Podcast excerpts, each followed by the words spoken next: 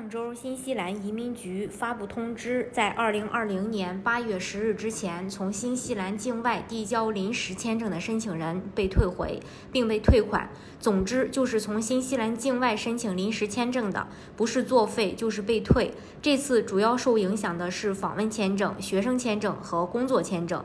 据移民局透露，多达五万份申请需要退款。与加拿大不同的是，目前新西兰的边境仍然处在封闭状态。即使现在你拿到签证，申请人也是无法入境新西兰。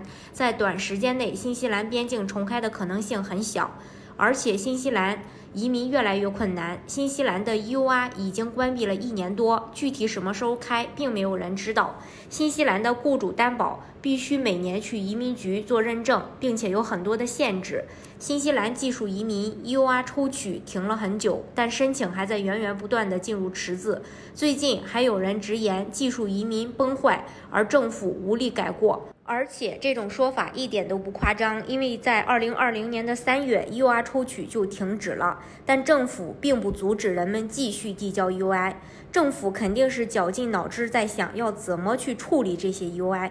目前池子里等着的人有一万份申请，去年三月份的时候就已经有七千份，涨幅的确不大。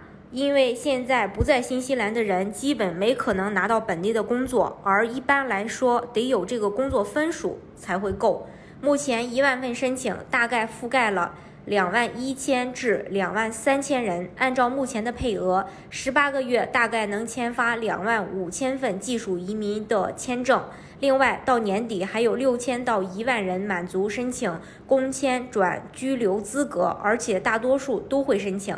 再有技术移民审理积压的几万份申请，他们早在去年三月份之前就递交了申请，但这些申请只是在躺着吃灰。那么摆在政府眼前的危急是在池子里的人，即使今天被抽到，也要等三年才能得到审理。从目前各国移民形势来看，加拿大现在正是移民红利期，而且加拿大打算从2021年到2023年吸纳123万新移民。可以说，从年初至今，加拿大移民局的几次大放水，充分证明其完成40.1万个新移民的目标的决心，也创造了卓有成效的移民数据。未来，加拿大移民局定会降低移民门槛，放开移民条件，加大力度，开足马力，向更多申请人敞开大门。根据2021年度的40.1万移民配额的目标，预计将有60%来自经济移民。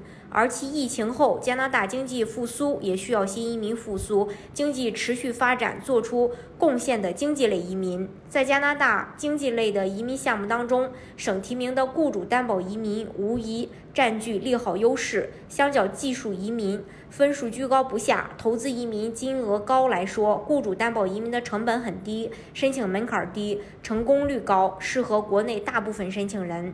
雇主担保移民是加拿大省提名下的一个移民途径。省提名是由加拿大各省根据自己的经济发展情况，已经需要的各类人才，而与联邦政府协商出来的一种移民途径，是目前最热门的移民方式之一。加拿大一共有十个省和三个区，除了魁北克有自己特殊的移民体系，以及非常边远的努纳瓦特地区以外，其他省基本都有自己的省提名项目，适合不同的人群。因此，申请人可以根据自己的情况去选择适合你的移民项目。省提名这种移民方式最大的优点就是很灵活，可以筛选出适合本省发展的移民申请人。其中适合国内大部分申请人的就是雇主担保。雇主担保就是你找个加拿大的雇主为你提供一份工作，然后凭借这份工作来申请移民。所以雇主的核心就是工作，拿到符合移民要求的 offer，就相当于完成了移民工作的一大半。加拿大热门的省份有 B.C 省、安省、阿省、萨省，都可以做雇主担保移民。